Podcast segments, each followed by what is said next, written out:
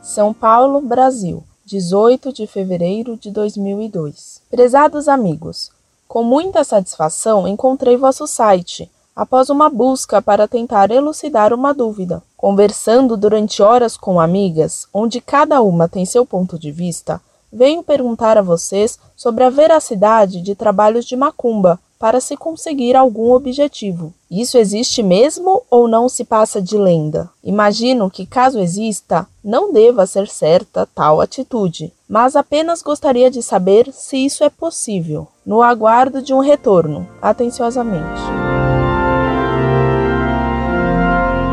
Prezada, salve Maria. Para responder sua pergunta, deve-se distinguir inicialmente entre o que é imaginação e o que é real ação diabólica. Conforme o livro de Jó, sabe-se que o demônio tem poder de usar os elementos materiais para fazer mal ao homem, quando Deus permite isso, por alguma razão.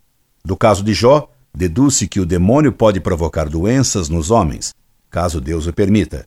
Pode mesmo matar uma pessoa, pois que Deus proíbe ao demônio que mate Jó. Logo, se não tivesse proibido, o demônio poderia tirar a vida do santo patriarca. É claro que quem pede ajuda ao demônio para fazer mal a outra pessoa comete pecado gravíssimo, e jamais isso pode ser tido como lícito. É pecado de satanismo e de malefício.